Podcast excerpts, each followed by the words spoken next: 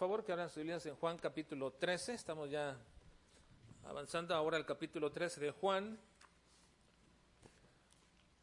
Esta ya es la parte 90 de nuestro estudio del libro de Juan. Y estamos ahora en el capítulo 13. Juan capítulo 13. Iniciando un nuevo capítulo. Y recuerden que cada uno de los capítulos que hemos estado estudiando es la exaltación, la preponderancia de la persona de Cristo, sobre todo la manifestación de su divinidad en el aspecto que Juan lo, lo presenta.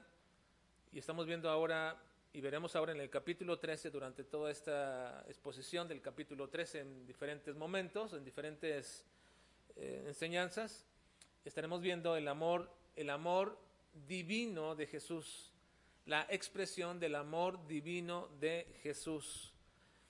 De hecho, sería redundante decir el amor divino porque en realidad nuestro concepto de amor está tan impregnado de una posición muy, muy este, humanista, de tal manera que le hemos dado el concepto al amor como algo meramente humano, prácticamente humano, cuando en realidad el origen del amor y el verdadero amor es divino.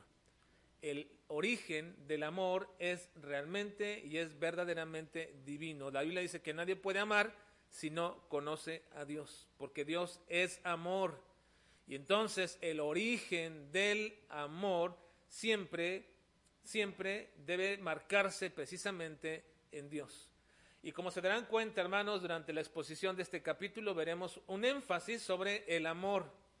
Me parece me parece, hermanos, que las expresiones y ocasiones que Juan utiliza aquí para referirse al amor que expresó el Señor Jesucristo son expresiones que nos deben a nosotros ayudar a comprender no solamente el significado del amor correcto, adecuado, sino a confrontarnos, sobre todo, confrontarnos y saber que muchas de las veces en nuestras relaciones que tenemos sobre todo en el ámbito de la iglesia, se experimenta una gran falta de amor. El hecho, hermanos, de poder expresar esto y estudiar a la luz del Evangelio de Juan, este capítulo, hablando del amor divino de Jesús, es para traer también, hermanos, y evidenciar que en las relaciones que tenemos como creyentes, como hermanos dentro de nuestra iglesia y de las iglesias, pero me refiero específicamente dentro de nuestra iglesia, es que se experimenta muchas de las veces una gran falta de amor. Y no es que estemos diciendo que no nos amamos, y no es que pregonemos delante de todos que no amo a tal o cual persona, ni tampoco es que estemos expresando actitudes abiertas de odio o de rechazo a otros. Pero sí lo que se experimenta muchas de las veces es una ausencia real del amor. Ahora, en este capítulo 13 voy a tomar los primeros versículos, 17 versículos, eh, para hablar acerca de que el amor no es un mero sentimiento, sino una manifestación distintiva. El amor no es un mero sentimiento, sino una manifestación distintiva. Y voy a ir hablando de algunas cosas o aspectos del amor durante la exposición del capítulo 13 en las diferentes semanas, para que podamos establecer, hermanos, en nosotros un concepto más bíblico, más adecuado, más correcto acerca del amor y acerca de esas manifestaciones distintivas. Por ahora y en este momento lo que quiero expresar, hermanos, es que precisamente dentro de la iglesia se experimenta muchas de las veces la ausencia o la falta de amor. Y esas relaciones entre hermanos que a veces llegamos a tener no es más que muchas veces una sociabilización o sociabilizar con gente que nos es afín, pero ese no es amor. El sociabilizar o juntarme con alguien, o ir a comer con alguien, o mantener una cercanía, o mantener una comunicación con alguien de manera muy específica, no es necesariamente amor. Eso no es amor y lo vamos a ir evidenciando en este aspecto. No es necesariamente amor tampoco. Eh, la apariencia que muchas veces estamos acostumbrados a mantener como una postura entre hermanos dentro de nuestra comunidad de creyentes, esa postura de hermanos de aguantar, de soportar o de cumplir con ciertas actitudes para encajar dentro de la comunidad de creyentes. Creo, hermanos, sinceramente creo que necesitamos revalorar y profundizar qué es aquello que nos impide manifestar el amor que el Señor ya ha derramado en nosotros. No es la ausencia en nuestras vidas del amor del Señor, no, ahí está, porque el Señor lo ha derramado en nosotros. Lo que pasa es que nosotros no hemos aprendido o no hemos quitado o no hemos ah, eh, desechado de nosotros todas aquellas ah, pensamientos, conceptos o expresiones de un supuesto amor. Necesitamos revalorar adecuada y correctamente qué es el amor. El amor no es sociabilizar. El amor no es la preferencia entre algunos hermanos. No. El amor, hermanos, vamos a verlo a la luz de manifestaciones distintivas. Y al hacerlo, vamos a profundizar un poco más en confrontar nuestros propios corazones y nuestras vidas en qué es aquello que nos impide el poder realmente y verdaderamente amar. Y una vez que hagamos esto, tomaremos el ejemplo de nuestro Señor Jesucristo para imitarlo. Alguien dirá, pero si solamente somos imitadores, ¿no es ese realmente el problema? Que solamente estemos imitando pero no hagamos nuestro aquello que estamos imitando? Y les diré que no, que no. El hecho de imitar, hay una implicación muy grande en el proceso de aprendizaje que el Señor ha procurado y ha diseñado para que nosotros aprendamos a hacer. No nos nace a nosotros, no es parte de nuestra naturaleza ser cristianos. No, no, no es parte de nosotros nuestra naturaleza corrompida, no puede expresar de manera natural el ser cristianos y mucho menos el amor, porque el amor es algo divino. Y lo hemos confundido con todos aquellos aspectos de todo tipo y lo hemos ensuciado y lo hemos mezclado con algo que no es el verdadero amor, puesto que el amor es realmente divino. Así que la única manera de aprender el Señor ha diseñado es que lo hagamos imitando. Y ese es un proceso que el Señor nos quiere enseñar, aprender a imitar. En el versículo 15 Cristo dijo, porque ejemplos he dado, para que como yo os he hecho, vosotros también hagáis. Ejemplo os he dado, para que como yo os he hecho, vosotros también hagáis. Y la mejor manera, hermanos, de comportarnos como cristianos no es oír lo que otros nos dicen que debe, de ser o debe de hacer un cristiano. La mejor manera de comportarnos como cristianos es precisamente imitar al único y verdadero originario del cristianismo, y ese es Cristo. Si tú quieres un ejemplo de cómo ser un cristiano, no me estés viendo a mí o viendo a otro cómo hacer o cómo imitar, porque eso te va a frustrar. Eso no implica y no quita de mí una responsabilidad, evidentemente, pero no, nosotros no aprendemos a ser cristianos viendo a otros lo que hacen, y ese ha sido el problema realmente. Ese ha sido el grave problema realmente en muchas congregaciones, que la mayoría estamos imitando a otros, que cuando los recién creyentes llegan y comienzan a ver cómo son los cristianos, entonces comienzan a imitar a tal o cual persona, y ese es un grave problema, porque realmente el aprender a ser cristianos es una imitación de Cristo. Cristo dijo, ejemplo os he dado. Ejemplo os he dado, para que como yo he hecho, también vosotros hagáis. Así que entonces, no solamente aprenderemos a ser cristianos, sino que con esa imitación acerca de Cristo romperemos, Saltaremos y evitaremos los obstáculos que nos impiden, en este caso, expresar el verdadero y genuino amor que es el de Cristo. Y parece ser un cliché, hermanos, pero todos decimos que nos amamos como cristianos. Incluso, dicen, le amo en el amor de Cristo. Esa es una palabra y es una frase muy repetida. En el amor de Cristo te amo.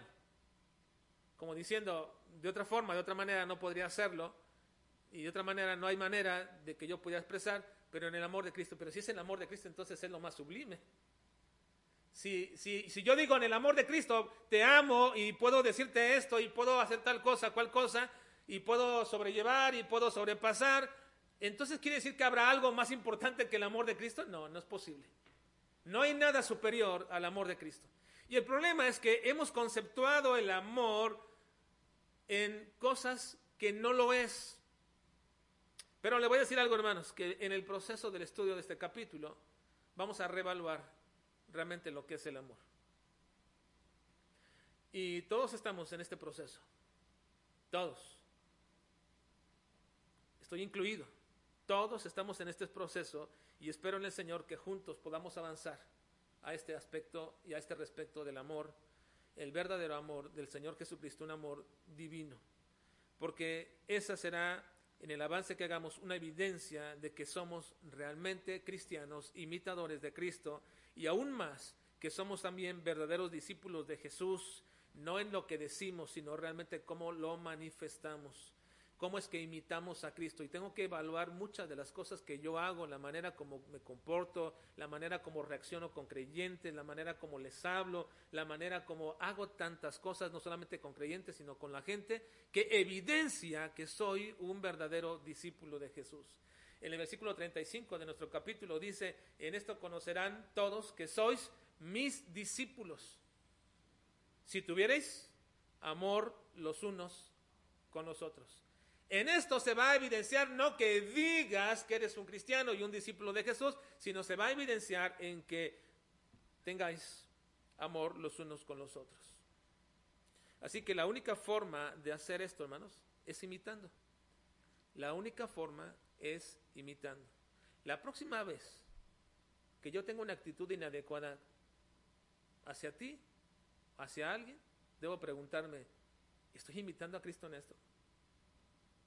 La próxima vez que yo me, me sienta de pronto con derecho de reclamarte o de decirte o de expresarte o de enojarme o de exhortarte, tengo que pensar si estoy imitando a Cristo en todo esto. Y si, es, así es, adelante, esa es la expresión real, verdadera del amor. Y para hacerlo, solamente podemos, y la única manera es imitar a nuestro Señor Jesucristo en ese ejemplo. Así que les pido que en adelante hagamos un esfuerzo en quitar todo concepto de amor que tengamos hasta ahora. Quitemos todo concepto de amor que tengamos hasta ahora y quitemos de nuestra mente todo ese romanticismo acerca del amor y quitemos de nuestra mente todas aquellas expresiones de amistad como manifestación de amor y quitemos de nuestra mente todos aquellos sentimientos que nos vienen alrededor de cuando uno habla el amor, porque cuando yo les dije amor, ustedes pensarán, oh hermano, alguno, alguno hubiera pensado, eso era tema del mes pasado, mes de febrero, pensarán cosas, no, no de ahora. ¿Por qué estamos tan apegados a conceptos del amor en ese sentido? Expresiones específicas de amor, a sentimientos específicos de amor, que cuando uno habla de amor, uno comienza a pensar en sentimientos y cosas como estas sentimientos que hacen pensar en apapachos, solapamientos, condescendencia. La mayoría de nosotros pensamos en amor respecto de esto, pero la única forma de entender el amor verdadero, real y divino es ver el ejemplo de Cristo, porque Cristo es el amor ejemplar, el amor eh, del ejemplo divino de lo que es el amor y lo que es amar. Y como ya lo hemos dicho antes, así que siempre preponderemos la persona de Cristo como el ejemplo mayor de nuestras vidas para poder imitarle. Y Cristo en amor, en amor, nos enseña cómo es que debemos hacerlo y qué es realmente el amor. Así que veamos cómo manifestaba Cristo su amor a este grupo de cristianos incipientes llamados discípulos. Cómo les manifestó Cristo y cómo declara Cristo lo que es el amor. Vayan por favor al versículo 1 del capítulo 13. Versículo 1. Todos, por favor, ahí en sus Biblias y lean conmigo el versículo 1. Dice, antes de la fiesta de la Pascua, sabiendo Jesús que su hora había llegado para que pasase de este mundo al Padre, como había amado a los suyos que estaban en el mundo, los amó hasta el fin. Esta es una expresión eh, grandiosa. Como había amado a los suyos que estaban en el mundo, los amó hasta el fin. Vemos el momento en que Cristo manifiesta de una forma muy distintiva su amor para los discípulos. Y vamos a aprender aquí realmente el concepto real de amor. Esta forma distintiva de Jesús para sus discípulos. Ahora se acerca más el tiempo de la muerte de Jesús. Recuerden que en los últimos capítulos hemos venido observando ya desde el capítulo 6 o 7 que Jesús estaba en los últimos meses y luego fuimos avanzando y estaba en las últimas semanas antes de su muerte y en el capítulo anterior vimos que estaba en los últimos días. Últimos días, prácticamente cinco seis días antes de su muerte en el capítulo 12 y ahora avanzamos todavía más y estamos hablando ya ahora no de días, sino de horas antes de su muerte. Lo que Jesús hace aquí en este capítulo 13 y lo que Juan relata en el capítulo 13 está dentro del marco de las últimas horas de Jesús antes de su muerte. De hecho, la expresión que dice Jesús sabía que su hora había llegado es una expresión precisamente muy enfática de un tiempo definido. En el griego significa un tiempo determinado, su hora, no la hora como un momento indeterminado, sino su hora, es decir, ya había llegado el momento preciso de su muerte. Jesús lo sabía. Prácticamente estamos hablando ahora a menos de 24 horas antes de que Jesús muriera y que fuera crucificado. ¿Qué momento más dramático y más solemne? Jesús sabía que le quedaban menos de 24 horas de vida humana, vida terrenal. Sabía perfectamente eso.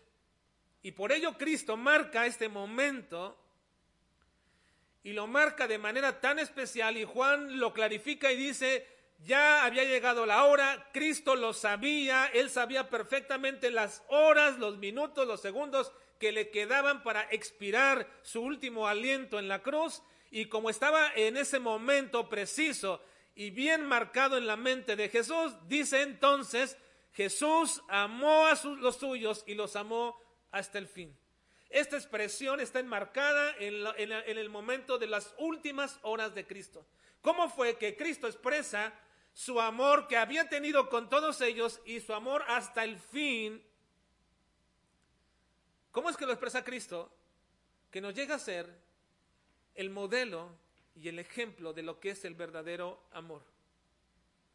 En estas últimas 24 horas de Cristo antes de ser crucificado, es un momento dramático en la vida de Cristo y de los apóstoles y de todos ellos. Ellos aún no lo sabían del todo, aunque pensaban, habían oído ya, pero no sabían del todo que se avecinaba uno de los momentos más terribles y dramáticos de sus propias vidas. Y es precisamente en el marco de este, este momento de las últimas horas de Jesús que Jesús expresa de manera tan distintiva su amor por sus discípulos.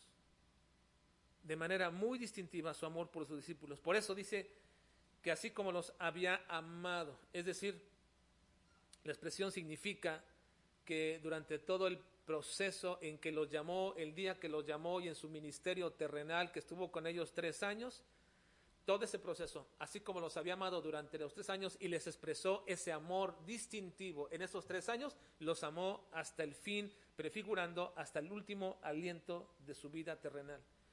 Un proceso de tres años manifestado de amor, dice, dice, dice Juan, así como los amó, ahora, en este momento, en las últimas horas de Cristo, está expresando ese mismo amor hasta el fin. Y lo va a hacer de manera tan distintiva. Esta expresión es tan significativa, la que usa Juan, para referirse cómo Cristo les expresó su amor todo el tiempo previo y hasta el fin, es tan distintiva que a nosotros nos debería de ser un claro ejemplo de lo que es el amor y lo que es amar, según nuestro Señor Jesucristo, según el verdadero amor divino. Unas horas antes de su muerte, y seguramente usted pensaría y va a pensar lo mismo, lo que debería gobernar y estar dentro de la mente de una persona que sabe que va a morir es precisamente todo lo relacionado a la muerte misma. Cuando dice Juan que antes de la fiesta de la Pascua, sabiendo, sabiendo, es decir, conociendo plenamente, ¿qué cosas sabía Jesús? Sabiendo Jesús que su hora había llegado, el momento de su muerte, no es meramente, ah, ya sé que en unas cuantas horas voy a morir. No es meramente eso. En cierta manera todos sabemos que vamos a morir. Sí. Pero mientras más se acerca el momento de que vamos a morir y que es y que hay señales de que vamos a morir, esto se vuelve algo que gobierna nuestras mentes. Yo sé que voy a morir, pero si de pronto me, me identifican una enfermedad y me dicen que es una enfermedad terrible, pues yo sé que mi hora, de morir se acerca cada vez más. Y si en ese proceso de mi hora de enfermedad terrible se va agudizando cada vez más, sé que cada vez más me estoy acercando al momento del fin de mi vida.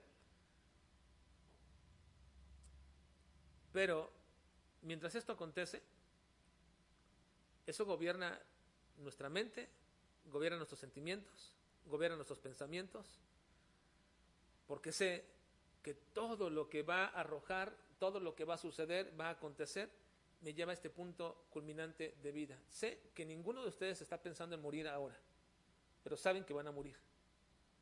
Pero lo van a pensar cuando haya evidencias cuando haya evidencias de que pronto van a morir. Eso lo van a pensar todavía más. Y cuando eso suceda, los va a gobernar en su mente, sus pensamientos, esos momentos. Por eso digo que es significativo lo que Juan nos dice, porque el mismo Señor no se dejó gobernar por las circunstancias que habrían de suceder unas horas después y de las cuales él conocía los detalles, todos los detalles el suplicio que lo llevaría hasta la muerte. Él conocía perfectamente, veía perfectamente, detalladamente cada golpe, cada detalle, cada palabra proferida en contra de él, cada escupitajo que le llegaba a su cara, cada golpe a su cuerpo, él lo sabía. No es que sabía que le iban a golpear y lo iban a vituperar y lo, y lo iban a avergonzar delante de todos. No, sabía los detalles de cada cosa. Porque si el conocimiento, porque si Jesús es Dios, tiene un conocimiento amplísimo, completo, total. Así que cuando dice que Jesús sabía que su hora había llegado, Cristo es muy peculiar porque Cristo no se dejó gobernar por las circunstancias y el suplicio que lo llevaría hasta la muerte. No hubo esa etapa de abstracción y retraimiento que es natural cuando estamos en plena preocupación de algo que va a pasar. La mayoría de nosotros, cuando estamos preocupados por algo, nos retraemos, nos preocupamos y prácticamente alguien nos puede estar hablando, alguien nos puede estar diciendo algo, aconteciendo algo y no nos damos por entendidos ni nos interesa demasiado lo que está sucediendo. Estoy seguro que muchos de ustedes, como nosotros, cuando pasamos por la etapa de enfermedad y que fuimos contagiados con el virus, les aseguro que muchas de las noticias que pasaban en ese momento en el mundo eran irrelevantes para nosotros. ¿No? Eran irrelevantes. ¿Qué nos preocupaba acerca del mundo cuando estoy a punto de quizás padecer algo mayor e incluso hasta morir? Porque hermanos, cuando uno está preocupado por algo, uno se abstrae de la realidad, del entorno, y uno comienza precisamente a solamente ensimismarnos en nuestras propias circunstancias. Pero no fue así con Jesús. Y no es que él no sintiera absolutamente nada y que no estuviera preocupado por lo que acontecería. De hecho, lo veremos más adelante, que sí había esos rasgos humanos en Cristo, pero en este momento no es que lo gobernaba esos momentos o circunstancias de su vida. Y no es que sus pensamientos estuvieran ahí abstraídos en esas circunstancias de lo que acontecería. Es peculiar y es muy distintivo que no hubo temores, ni se perdió en los temores y en los pensamientos de lo que acontecería, sino que más bien Juan lo capta correctamente mediante la obra del Espíritu Santo que le dice, escribe esto y ve cómo es que Jesús en el momento más dramático de su vida, sabiendo que unas horas después vendría a la muerte, Jesús expresa su amor de manera distintiva. No se no se, no se contuvo ni se acercó de las circunstancias que lo rodeaban de tal manera que no le interesaba más. Aquí aclara perfectamente, como amaba a sus discípulos, así los amó hasta el fin. ¿Qué es lo que gobernaba en Cristo en ese momento? Su, su mente era expresarles su amor a sus discípulos y no su propia condolencia por la muerte que vendría. Había algo más fuerte que sus propias circunstancias, y era seguir expresando su amor por los discípulos. Los amó hasta el fin. Así que el amor ejemplar y verdadero es una demostración que no tiene límites. Miren, hermanos, lo primero que Cristo nos enseña es que el amor real y verdadero y divino es un amor que no tiene límites. He dicho que quitemos todo concepto previo al amor y construyamos un nuevo, un nuevo concepto con el ejemplo de Cristo. El amor no tiene límites. No se puede decir que se ama a alguien hasta que ya dejamos de amar. No. Si usted está pensando en una relación matrimonial, tal cosa no es el amor. El vínculo de una relación matrimonial no es el amor. El vínculo perfecto de una relación entre creyentes o amistades no es ese amor que conocemos, no de ninguna forma. Porque en la expresión real y verdadera del amor divino es un amor sin límites. No los amó hasta que dejaron de hacer aquello o hicieron lo otro. No los amó hasta el fin. Así que el amor ejemplar y verdadero es una demostración que no tiene límites y es eso que debemos de quitar de nuestra mente, ese concepto. El amor no tiene límites, no se puede decir que se ama a alguien hasta que hace esto o hace lo otro o no se puede decir que amas a aquella o a aquella persona mientras mientras no haga tal o cual cosa le estás amando. No, si tú has pensado que te resulta difícil, hermanos, amar a alguien, a un hermano o una hermana dentro de nuestra iglesia, es y, y, por causa de sus actitudes que no le puedes amar, o si dejas, has dejado de expresar ese amor porque te parece que ya no es esa persona digna, digna de ti, o de tu confianza o de tu acercamiento. Entonces, creo que te has confundido y no has entendido realmente lo que es el amor. O nos hemos confundido. No, no hemos entendido hasta dónde es precisamente que el amor se mantiene donde no hay límites. Cristo lo expresó hasta el fin y eso quiere decir que después de muerto, después de muerto, nuestro Señor Jesucristo lo siguió amando, pero también establece hasta dónde podría ser estorbado y aún así siguió amándoles, amándoles y amándoles. Ahora, si sigues pensando en el concepto de amor como sentimientos o una demostración afectiva como siempre lo hacemos, no vamos a entender lo que es el amor. No lo vamos a entender así. Ahora dirás, ¿cómo se puede demostrar ese amor hasta el final? Pues este capítulo 13 de Juan es relevante en la demostración distintiva de lo que es el amor. Juan nos dice en su relato cuál es el primer acto distintivo que manifiesta el amor. Vean por favor, capítulo 2, perdón, versículo 2 al versículo 5. ¿Cuál es ese acto distintivo de amor que nos va a clarificar en realidad lo que es el amor. El amor no son sentimientos, no. Vean, versículo 2 al 5. Y cuando cenaban, quiero, quiero ahora veo que conecten más lo que dice el versículo 1. Se acercaba la hora, Cristo los amó y los amó hasta el fin. Y cuando cenaban, como el diablo ya había puesto en el corazón de Judas Iscariote, hijo de Simón, que le entregase, sabiendo Jesús que el Padre le había dado todas las cosas en las manos y que había salido de Dios y a Dios iba, se levantó de la cena y se quitó su manto y tomando una toalla se la ciñó. Luego puso agua en un lebrillo y comenzó a lavar los pies de los discípulos y a enjugarlos con la toalla con que estaba ceñido.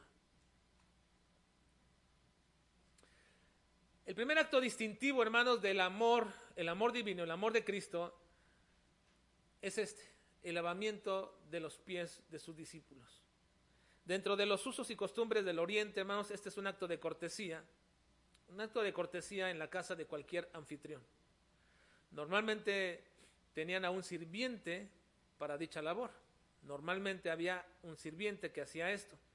Lavar los pies a los invitados a la casa cuando llegaran era prácticamente un trabajo de un sirviente, pero honraba mucho al anfitrión.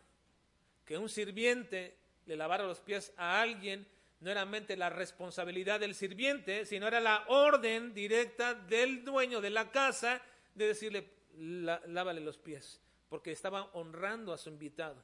Así que prácticamente la, la labor de lavar los pies no, no era tan, tan especial y tan importante el lavamiento de los pies, sino más bien estaba clarificando la hospitalidad del dueño de la casa.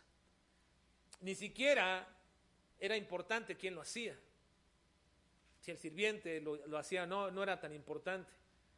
Era más bien la actitud del hospedador de la casa el que le lavaran los pies al invitado.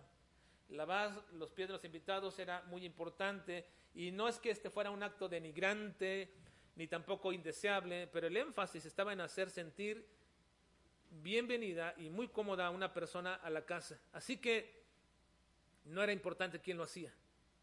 Por ello, la persona del sirviente la persona del sirviente, el que lo hacía, no era relevante. Piensen hasta aquí, hermanos, que en este acto manifestado es una expresión directa y primaria del amor de Cristo.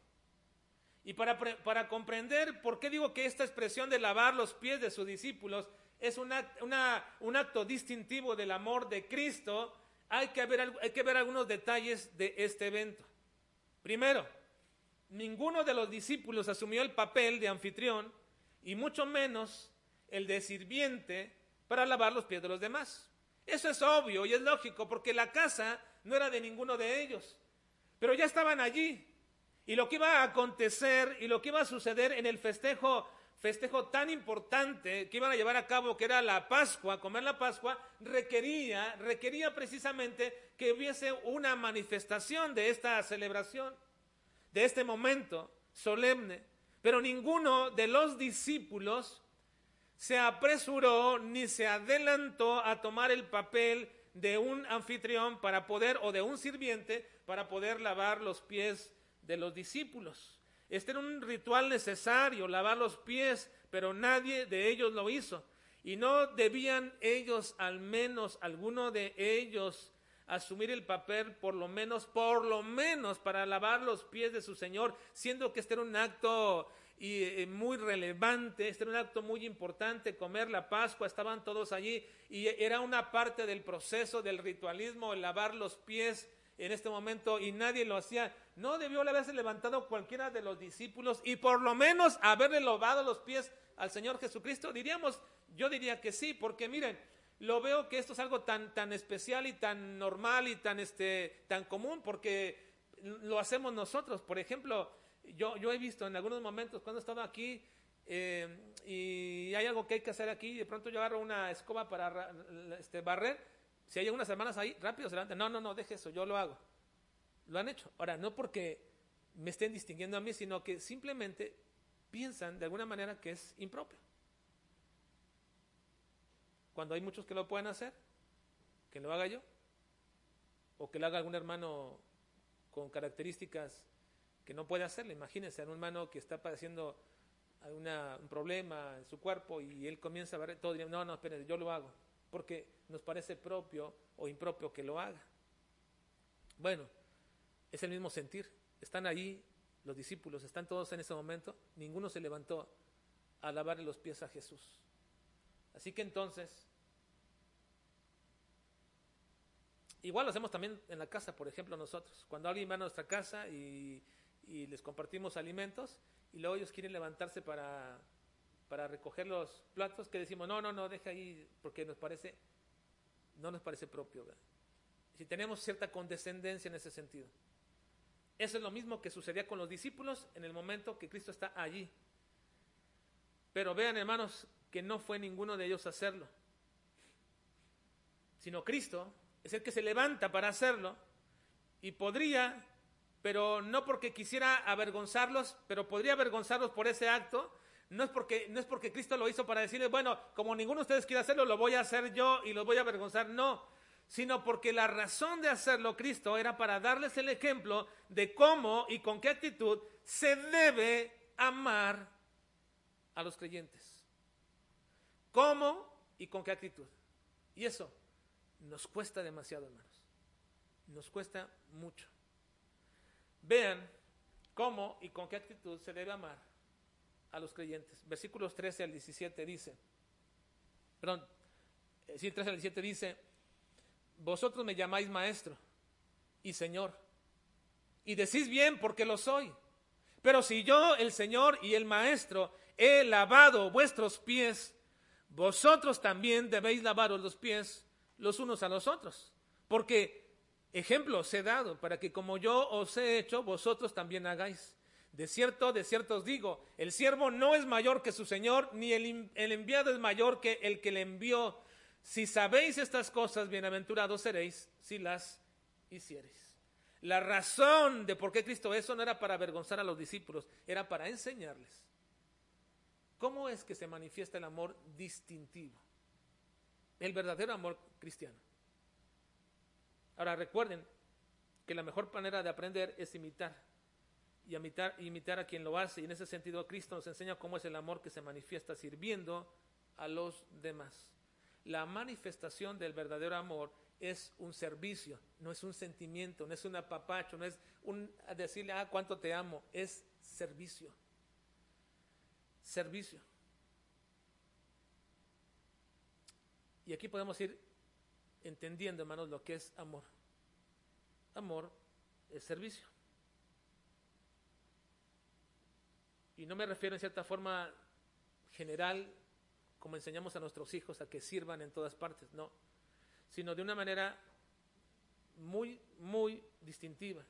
Porque hay muchas personas que son serviciales en los trabajos, en las escuelas, donde se desarrollen, y no por eso decimos que tienen amor. No, cuando hablamos de amor distintivo, me estoy refiriendo, hermanos, que nuestro amor debe superar, o nuestro servicio debe superar lo que es común y lo que es normal para todos, y debe ir mucho más allá. ¿Y cómo es que se puede hacer eso? Bueno, siguiendo el amor de nuestro Señor Jesucristo, de una manera muy, muy especial. ¿Por qué? Porque cuando Cristo lavó los pies de los discípulos, ¿saben a quién le lavó también los pies Cristo?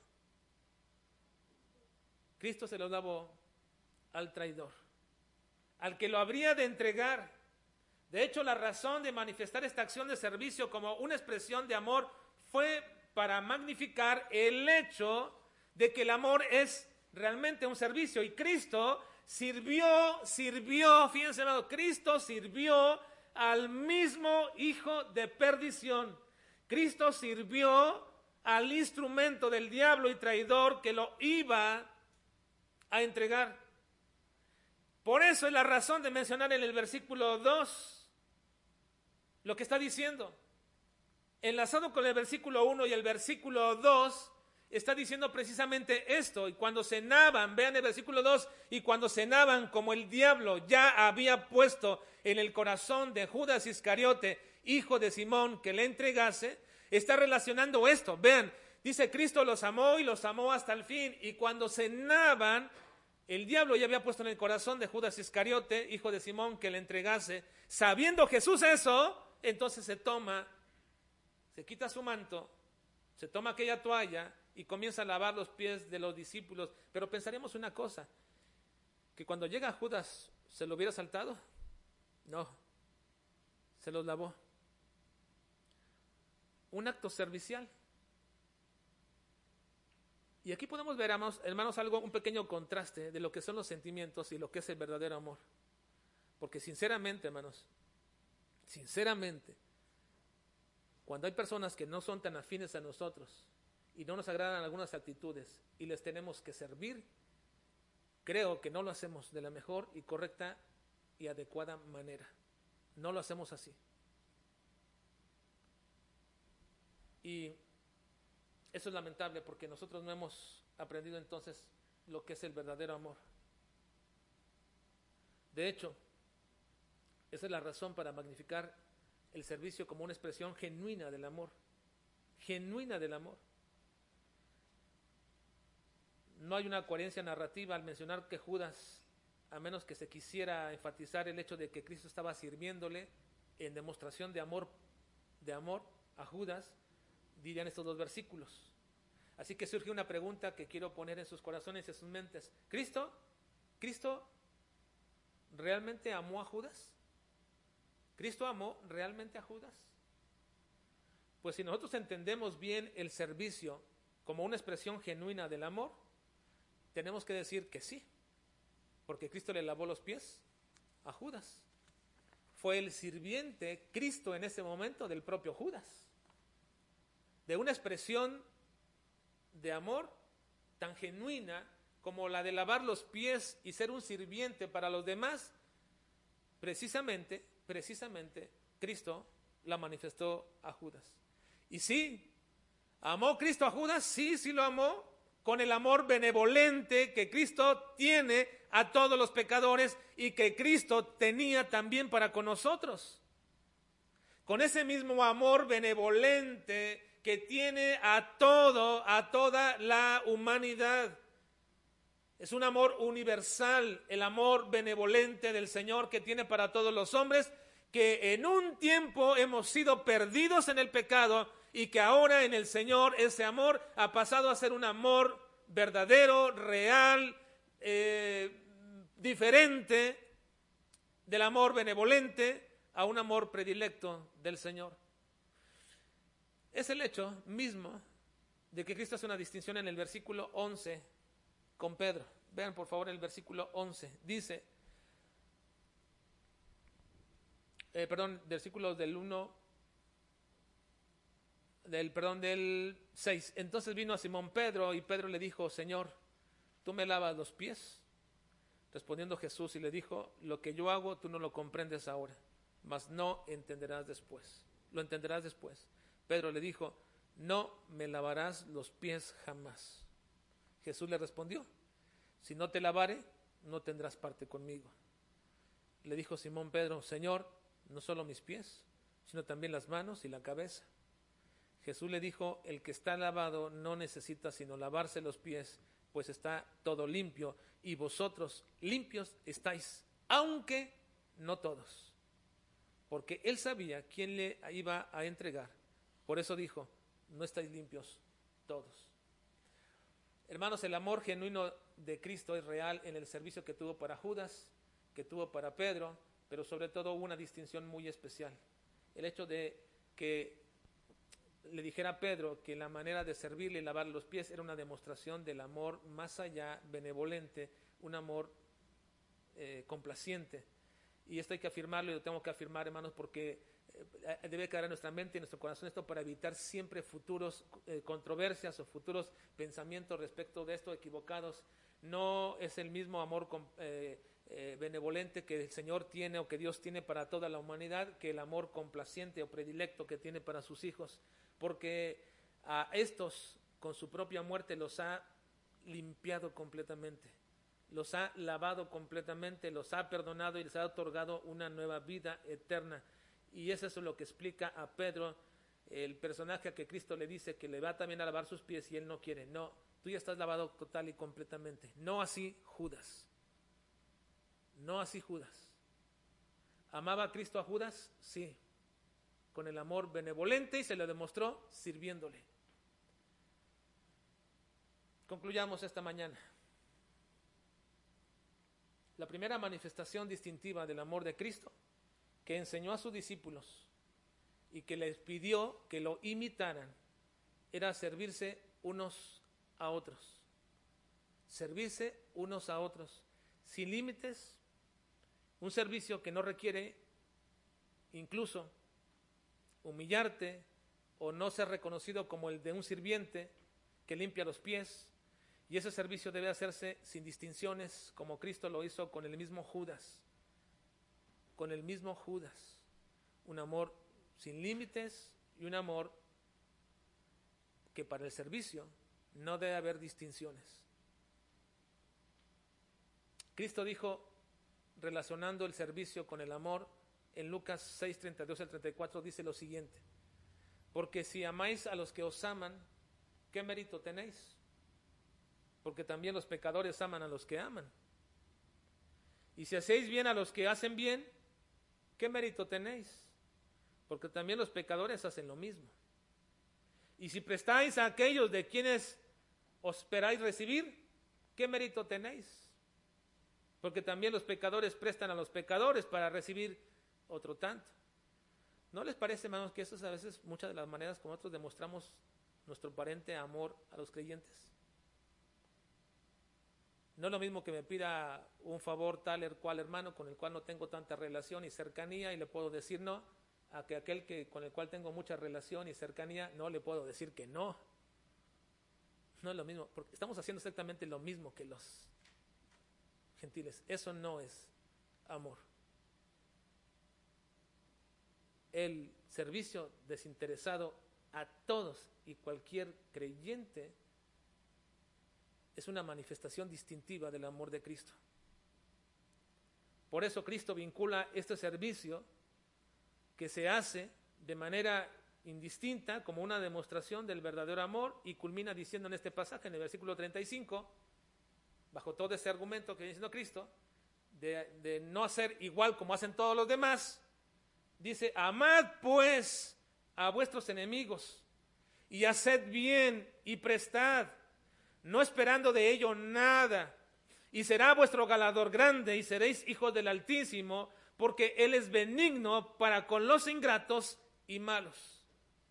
Así que, hermanos, tenemos un tremendo y grandioso ejemplo en Cristo, donde el amor no son sentimientos expresados ni siquiera es la amistad expresada, donde el amor realmente es un servicio único, distintivo, que emana del amor derramado de Cristo en nosotros y que debemos, si no nos gusta y no lo podemos hacer y nos causa repulsión o repugnancia o rechazo el tener que servirle a otros con los cuales no nos llevamos bien, entonces, imita a Cristo.